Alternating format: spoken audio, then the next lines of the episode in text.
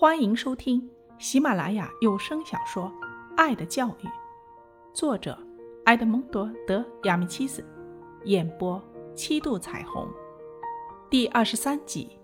小石匠，十一日，昨天爸爸邀请小石匠来我们家玩，小石匠嘴里塞满了血，没办法说话，就一个劲的点头，逗得大家哈哈大笑。今天一大早。他就如约来我家玩了。来的时候身上还穿着他爸爸的旧衣服，上面还沾着石粉和石灰。爸爸好像很喜欢他。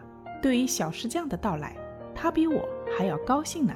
小石匠真的是很有趣。他一进门就摘下被雪打湿的帽子，把它塞进口袋里。我看他那样子，就忍不住笑起来。他的脸和鼻子都冻得通红，非常可爱。小石匠大步地走进屋子后，眼睛就滴溜溜地转着，好奇地看着一切。他走进客厅，又把四周都打量一番。当看到墙上挂着一幅驼背的滑稽老人画像，就扮了一个兔脸。他的兔脸，谁见了都忍不住要笑起来的。我们一起堆积木的时候，小石匠很擅长建塔造桥，而且他那严肃认真的样子。就像个熟练的建筑师，他一边玩积木，一边给我讲他家里的情况。原来他家里租住的别人的阁楼，妈妈是个洗衣工，爸爸每天下班后还要去夜校学习。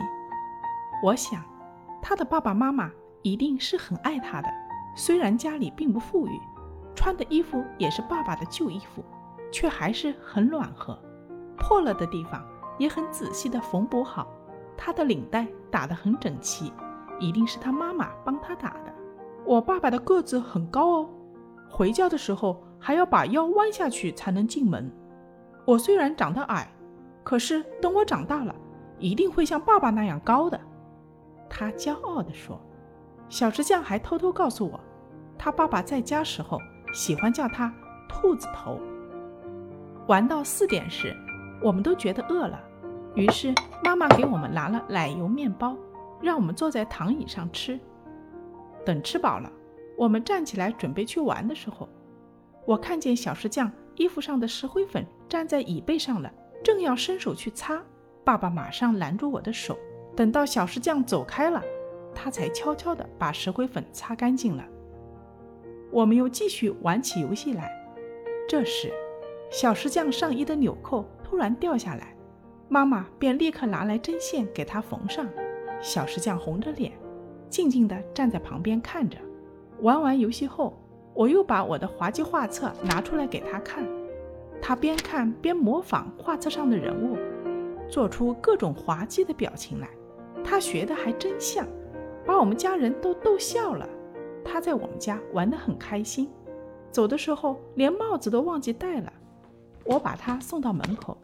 他又装出一副兔脸给我看，算是感谢。对了，小石匠的真名叫安东尼奥·拉伯克，今年八岁。